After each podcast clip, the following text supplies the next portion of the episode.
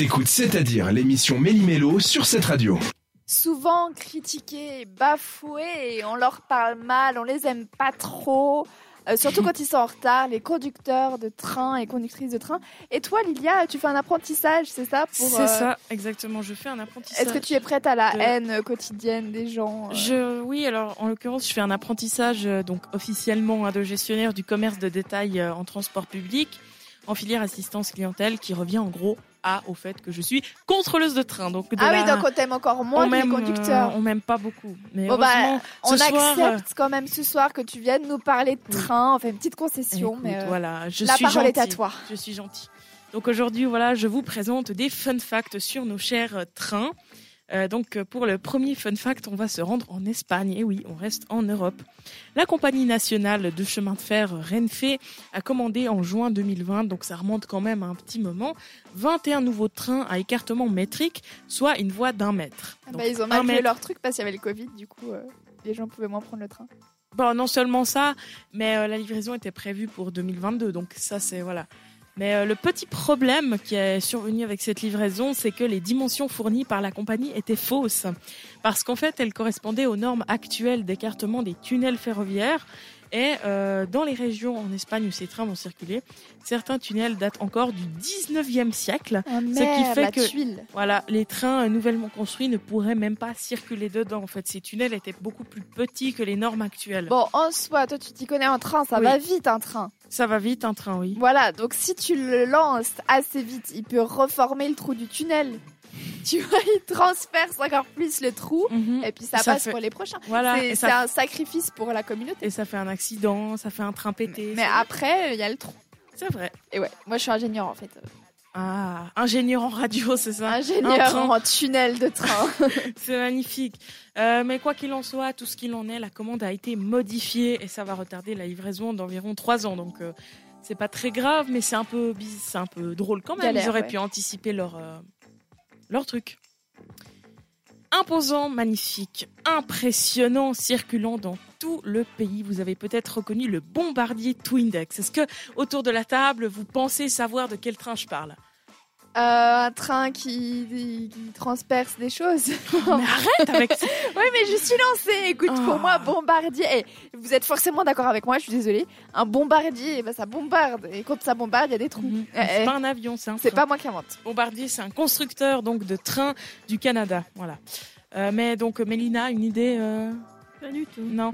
Alors ce long train qui circule par exemple en Suisse romande sur la ligne Intercity hein, entre Genève Aéroport et Saint-Gall ou de temps en temps sur l'Interrégio 15 entre Genève Aéroport et Lucerne circule en région de Suisse romande depuis environ 2020. Sauf qu'en fait, il aurait dû être là depuis bien plus longtemps. Le contrat pour 62 rames ultramodernes a été signé en 2009 pour un montant d'1,9 milliard de francs après un appel d'offres qui opposait Stadler, un constructeur suisse, Siemens et donc aussi Bombardier. Cela fait plus de 11 ans après que les trains ont été livrés. Enfin plutôt 10 si c'est en 2020, mais voilà. Bombardier a donc dû payer des dédommagements au CFF euh, d'une hauteur d'au moins 500 000 francs par train et par semaine de retard. Donc c'est vraiment énorme. Et au final, en fait, au lieu de payer en, en argent ces dédommagements, eh ben, ils nous ont offert au CFF plein de ces trains. Sauf que ces trains, donc ça c'est mon avis de, de cheminote, on va dire ça comme ça, ces trains sont nuls, ils tombent souvent en panne et puis quand t'es en haut, ça secoue. Ah bah, ça vaut bien la peine. hein. Et en plus, ils Ouais. creusent même pas de tunnel. Oui, effectivement. Mais il y a des trains qui creusent des tunnels, enfin c'est plutôt des tunneliers, mais bref, on en parlera Ah bah, un jour. envoyer des tunneliers en Espagne, je le savais. C'est ça. Bon, vous en entendez peut-être souvent parler, la vitesse des trains, c'est quelque chose quand même d'important par rapport au temps de parcours. En Suisse, on peut rouler au grand maximum à 200 km heure, soit sur la ligne NBS Neubau-Strecke, entre Madstetten et Rotrist, soit entre Berne et Holten en Suisse alémanique, ou encore dans le tunnel du Lötschberg entre Spitz en Suisse centrale et le Valais, et également dans les tunnels du Gotthard et du Chenery au Tessin. Ça, c'est en Suisse, parce que la Suisse est un petit pays.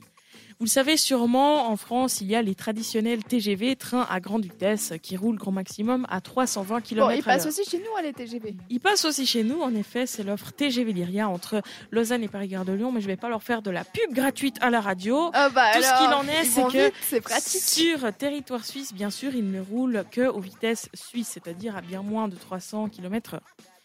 Mais quoi qu'il en soit, tout ça c'est en France, en Europe. Mais saviez-vous qu'il y a bien plus rapide? Vous pensez que c'est dans quel pays autour de la table? Mélina, pour commencer. Euh, au Japon? Eh oui. Oh, mais Mais c'est bien le Japon. je le lisais dire mon- aussi, hein, tu- si jamais. Tu, tu lisais mon texte, hein Mhm. Aïe, aïe, aïe, aïe, aïe. Bah, c'est bien le Japon. Et vous pensez que la vitesse maximale jamais atteinte était de combien, du coup Euh, Jade, pour commencer? Euh, si le TGV va à 300 km/h, ce qui est déjà vachement rapide, je Oui. me dis vas-y pour le challenge, Ouais. un petit 500. Ok, Mais Mélina peut-être plus encore. Euh, 600. 600. Décidément, tu as toutes les bonnes réponses, bravo. Tu gagnes euh, 300 francs. Non, c'est pas vrai. Euh, donc 600 km heure, c'est énorme. Mais comment atteindre une telle vitesse?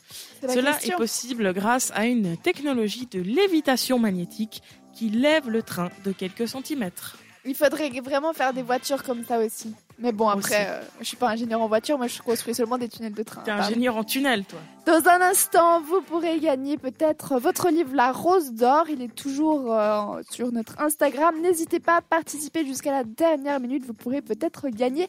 Nous, on continue en musique. Euh, C'est Léo tout de suite. Merci de nous avoir choisis. Entre les chroniques et après l'émission, l'équipe de C'est-à-dire est sur Instagram.